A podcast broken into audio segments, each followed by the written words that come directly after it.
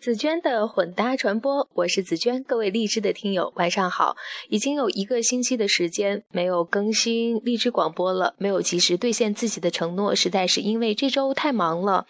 最重要的事情啊，是我穿着大家在微信朋友圈帮我票选第一的裙子，主持了一场公益活动，活动很有意义，我自己也觉得很有收获。那其他的时间呢，是忙着各种不同领域的生活、工作琐事，不细说。今天终于有时间放松一下，我是抓紧时间在读一本从图书馆借回来的书。这本书呢，是叫做《日常生活中的经济学策略》，不是什么名家写的，也没有人推荐，但是。我却发现它还挺好看的，是因为啊，它跟我们每个人的日常生活都息息相关。那今天呢，我就偷个懒，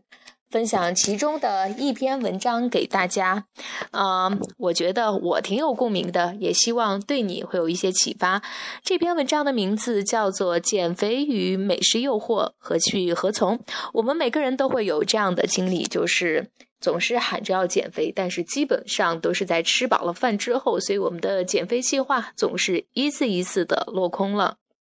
那从经济学的角度进行分析呢，减肥呢是能让人变得更漂亮，在提升自我竞争力方面会有很大的优势，所以多半人都会喊着要减肥。但是为什么很多人都嚷嚷着要减肥，却很少有成功的呢？因为对于我们大多数人来说呢，说的成本是相当低的。我们不是古代的帝王，没有必要金口玉言，因此往往有减肥的豪言壮语，但是实际操作的时候却会面临多重的选择，例如。要放弃一部分活动的时间去做原本不喜欢的运动，这是行动的成本，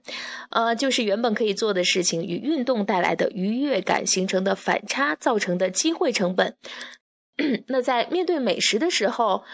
呃，我们只能看着美食流口水，这也是付诸行动的成本，那就是放弃享用美食带来的机会成本。由此看来呢，付诸行动的成本还是挺高的，尤其是在面对美食诱惑的时候啊，我们往往没有招架能力，轻而易举的就投降了。所以，嚷嚷着要减肥的人数和实际减肥成功的人士人数啊，总是存在着巨大的差异。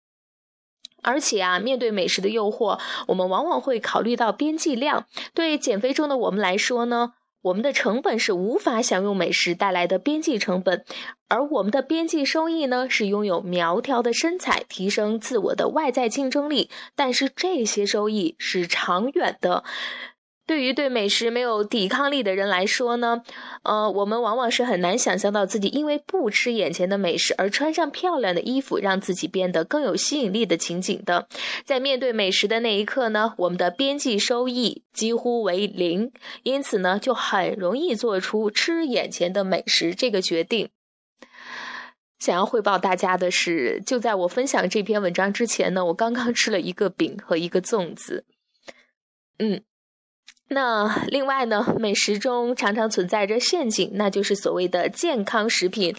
如果某些食品既是健康的，又是美味的，往往会成为人们的选择。例如全麦饼干，减肥中的人都知道不能吃奥利奥这种高热量的食品，但是会选择全麦饼干。但是我们忽略了一点，美味的奥利奥饼干每一百克中含有的热量大约是四百七十九卡路里，而美味的全麦饼干每一百克中含有的热量大约是四百六十八卡路里，只相差了十一卡路里。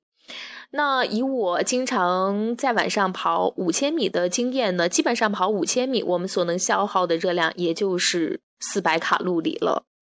那我们大多数人会被“健康”两个字所蒙骗，在享受美味的健康食品的时候，暗示自己不会影响到减肥的成效，所以就肆无忌惮的吃，最终是导致自己的减肥计划泡汤了。那怎么办？怎么解决呢？我们要告诉自己，减肥是一项长期的事业，光喊口号是没有用的，还需要具备坚定的意志力，更需要长远的眼光，不能只看眼前的利益，那就是享用美食带来的快感，而应该看到长远的利益，就是个人吸引力的提升。